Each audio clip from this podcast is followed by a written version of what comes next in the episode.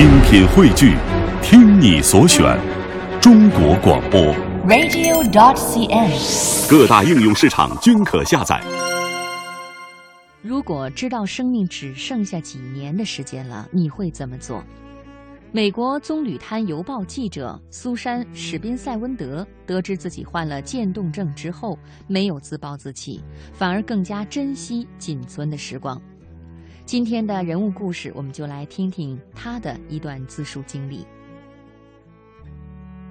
我每周工作四十个小时，为棕榈滩邮报跑犯罪新闻。另外四十个小时一样忙得团团转，做家务，在孩子们吵架时当仲裁，接送孩子们学乐器。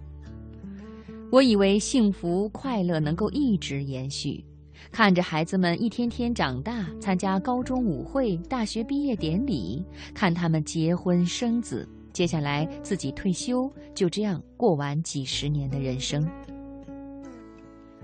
二零零九年夏天的一个晚上，我正准备上床，不禁盯着自己的左手。哦天哪！我叫起来。我举起左手，它看起来苍白干瘪，好像即将死去。当我从神经科出诊回来，丈夫约翰查了资料，提到一个病名——肌萎缩性脊髓侧索硬化症。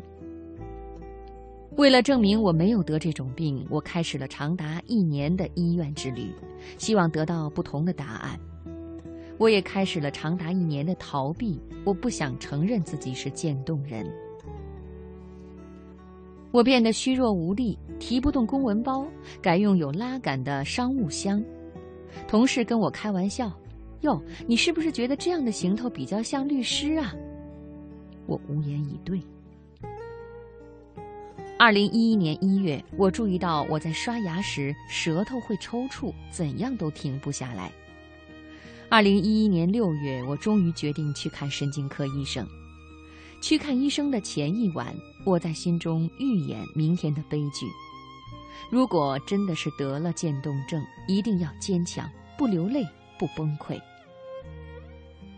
迈阿密大学医院 ALS 治疗中心的主任维马医生翻看了我的病历，问了我几个问题，让我做了几项肌力强度测试，然后靠在椅背上说：“我认为你得了渐冻症。”足有一年多的时间，我相信我一定能够克服难关。但是那年春天，我还是放弃了。我想象自己很快就走投无路，不能进食，我不能拥抱我的孩子们，甚至无法告诉他们我爱他们。我将陷入瘫痪，但我的心智却毫无减损。我做了一个决定，一定要好好利用剩下不多的时间，去我一直想去的地方，体验我渴望的每一种快乐。从今天起，我要为我的家人盖一座回忆花园，将来他们在这里悠游的时候，可以回想快乐的往昔。二零一二年九月九日是我儿子韦斯里的九岁生日，他的生日愿望是和海豚一起游泳。我答应三个孩子，他们可以在这一年的夏天任选一个地方，我会带他们去玩儿。我希望与他们共度欢乐时光之时，在他们心中撒下记忆的种子，让这些种子在他们的未来萌芽开花。这不只是给他们的礼物，也是给我自己的。七月，我和女儿玛丽娜去纽约旅行。八月，我们全家去佛罗里达西岸的萨尼贝尔岛玩了一个星期。这是我十一岁的儿子奥布瑞的心愿。这几次旅行其实只是我计划的一部分。这一年，我下定决心要快乐生活。我在这一年和我生命中最重要的七个人完成了七趟旅行：与丈夫重回新婚之地布达佩斯度蜜月，到塞浦路斯追寻生父的足迹。和好友赴加拿大追逐极光，带着正值青春期的女儿试婚纱。韦斯里的愿望是最简单的，这也是我最后一次出门游玩。我们开自家的小修旅车从家里出发，三个小时后就抵达南佛罗里达奥兰多的探索湾。海豚训练师带我们进去，一只灰扑扑的巨兽冷不防在我们眼前冒出来。它有张平滑的灰色脸庞，加上亮晶晶的黑眼珠和长长的吻部，嘴角微微上扬，好像在微笑。它上上下下摆动平状的鼻子，告诉我们：“快来跟我一起玩吧！”韦斯里简直乐疯了，胡言乱语的跳来跳去，兴奋的不知所措。我们在训练师的引导下与海豚辛蒂接触，辛蒂慢慢游过我们身边，让我们抚摸它那滑溜溜的身躯。